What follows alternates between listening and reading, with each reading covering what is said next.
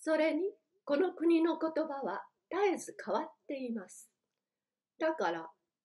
唐の時代のストラルドブルグとオツの時代のストラルドブルグが出会ったのでは少しも言葉が通じません。その上、200年も経てば友人と会っても話一つできないありさまですから、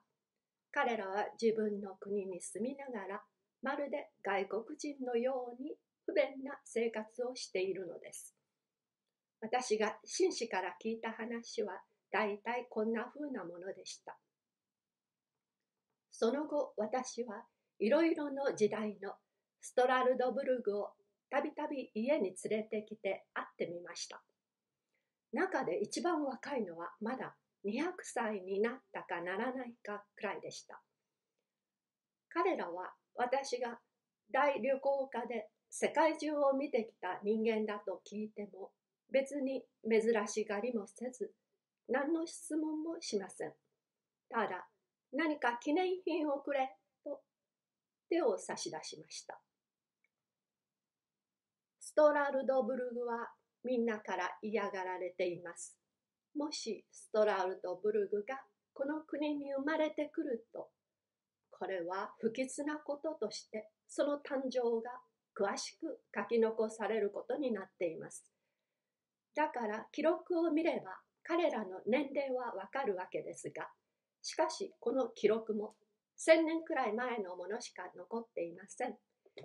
実際、ストラドブルグほど不快なものを私は見たことがないのです。ことに女の方が男よりももっとひどいのでした。形が醜いばかりでなく、その年齢に比例して何とも言えない凄さがあるのです。私は彼らが6人ばかり集まっているのを見て、年は100か200ぐらいしか違わないのに、誰が一番年上かすぐ分かりました。私はストラルト・ブルグのことを知ったために、やたらに長生きしたいという激しい欲望もすっかり冷めてしまいました。以前心に描いていた楽しい夢が今は恥ずかしくなったのです。たとえどのような恐ろしい死でもあのようにいやらしい生よりはまだましだと思うようになりました。こんなことを私が王に話したところ王は大変面白がられました。そして私をからかいになって、一つストラルドブルグを二人ばかりイギリスへ連れて帰って見せてやってはどうか、とおっしゃいます。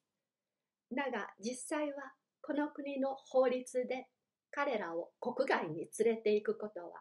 厳しく禁止されているようでした。ストラドブルグのこの話は諸君にもいくらかの興味があるだろうと思います。というのは少し普通とは変わった話ですし私のこれまで読んだどの旅行記にもまだこれは出ていなかったと思います。このラグナグ国と日本国とは絶えず行き来しているのですからこのストラルド・ブラグの話ももしかすると日本の人が本に書いているかもしれません。しかし何しろ私が日本に立ち寄ったのはほんの短い間でしたし、その上私は日本語をまるで話せなかったので、そのことを確かめてみることもできなかったのです。ラグナグ国王は私を宮廷で何かの職に就けようとされました。けれども私がどうしても本国へ帰りたがっているのを見て、快く出発をお許しになりました。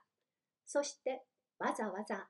日本皇帝に宛てて推薦状を書いてくださいました。その上440枚の大きな金貨と赤いダイヤモンドを私にくださいました。このダイヤモンドの方は私はイギリスへ帰ってから売ってしまいました。1709年9月6日、私は陛下や知人一同にうやうやしく別れを告げました。王はわざわざ私にこの衛兵をつけてラングエンスタルドという港まで送ってくださいました。そこで6日ほど待っているとちょうど日本行きの船に乗れました。それから日本までの航海が15日かかりました。